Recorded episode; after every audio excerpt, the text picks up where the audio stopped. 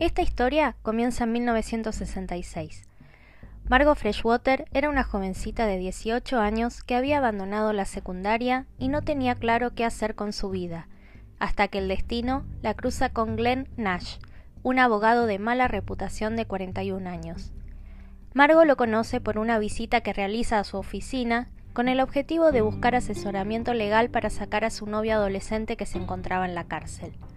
Como no tenía dinero para pagar por sus servicios, a pesar de la gran diferencia de edad y sumada a la gran atracción que la chica siente hacia el hombre, comienzan una relación amorosa. Desde el comienzo Glenn la manipula y la convence de abandonar a su familia y mudarse con él, por lo que Margot deja su ciudad natal Ohio y lo sigue en todos sus planes.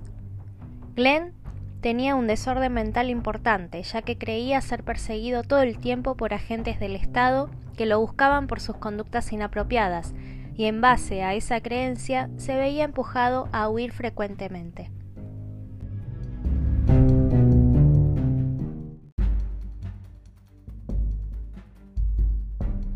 Con la excusa de una salida para ir a jugar bowling, Glenn lleva a Margo hacia una ruta delictiva a lo largo de tres estados.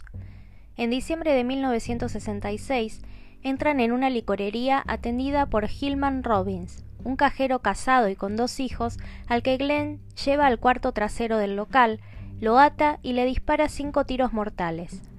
La escena era dantesca. Un testigo ve salir rápidamente a la pareja del local y huir en un Ford blanco. Doce días después se repite la misma escena. La pareja asalta un bazar y ejecuta a su vendedora, Esther Bouillet, de un tiro en el cuello. La policía al comienzo no asocia a los dos crímenes, pero luego de que el auto blanco es descubierto abandonado en la ruta, se dan cuenta de la culpabilidad de la pareja. Dentro del vehículo encuentran soga y casquillos de bala del mismo tipo utilizados en el primer asalto de la licorería. Rastrean la matrícula y se dan cuenta de que se trata de Glenn Nash y avisan al colegio de abogados que ya lo tenían la mira. Nueve días después, un taxista, Sisi Surrat, recoge a los delincuentes y posteriormente es encontrado muerto de un tiro en la cabeza. La policía se apresura y busca en las estaciones de micro cercanas a la zona, donde encuentran a la pareja viajando en un autobús camino a Mississippi. Margo es inmediatamente puesta en prisión, pero Glenn Nash es declarado insano e incapaz de afrontar un juicio, por lo que se lo interna en un hospital psiquiátrico durante un tiempo, luego de lo cual le dan el alta en 1983 y regresa a vivir junto a su esposa, con la que estaba casado mientras duró su relación con Margo. En el juicio, ella se declara inocente de los cargos de robo y asesinato, alegando que fue llevada a cometer los ilícitos por la fuerza y bajo amenaza del abogado de asesinar a ella y a toda su familia si no cumplía con sus órdenes. Después de tres años de deliberación y de no estar convencidos de la culpabilidad de la mujer, finalmente fue sentenciada a 99 años de cárcel.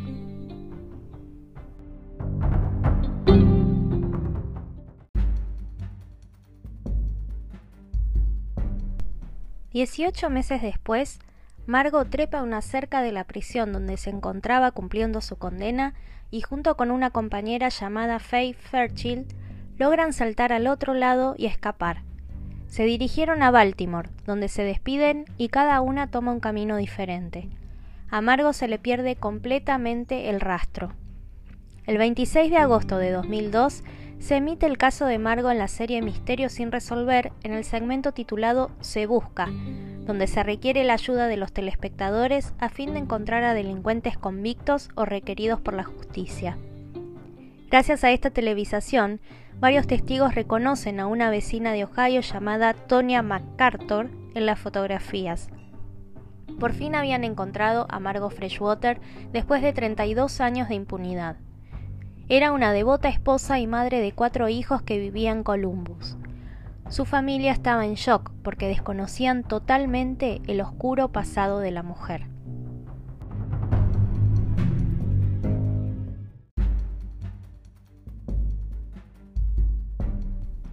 Irónicamente oculta pero bien a la vista, al poco tiempo del escape, Tonia tomó un trabajo como secretaria para un negocio local, solicitó una licencia para vender seguros y aprendió a conducir un tractor.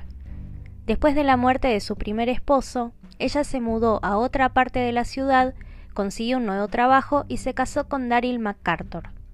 Un juez ordenó a la abuela que cumpliera el resto de la sentencia de cárcel, más un año adicional por escapar. Pero Freshwater comenzó una petición para un nuevo juicio después de que se descubriera que los fiscales, en su primera audiencia, no habían revelado todos los detalles de una declaración de un informante de la cárcel que afirmaba que era inocente.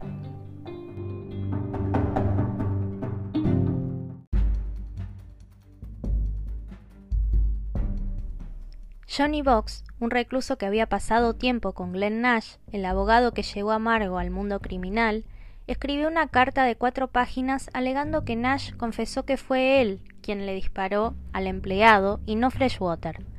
Pero solo una página de la carta fue publicada en el juicio. Con base en esta nueva información, Freshwater recibió una nueva prueba en mayo de 2011. Los jueces del Tribunal de Apelaciones de Tennessee dictaminaron que los fiscales ocultaron pruebas vitales que podrían haber llevado a una conclusión diferente. Fue una gran victoria, pero antes de que pudiera llevarse a cabo su nuevo juicio, Freshwater, que acababa de pasar otros nueve años en la cárcel, aceptó un acuerdo de culpabilidad para poder reunirse con su familia. Este mecanismo legal se llama Declaración de Interés Superior, donde el acusado no admite culpabilidad por ningún delito, pero acepta que una declaración de culpabilidad es lo mejor para ellos bajo las circunstancias.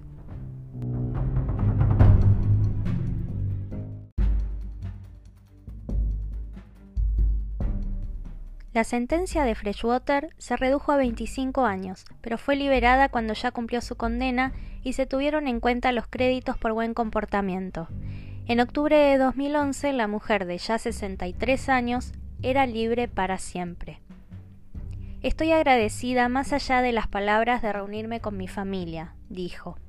Mi fe en Dios y la creencia de que volvería a estar con mi familia es lo que me hizo seguir adelante y mirar al futuro con optimismo.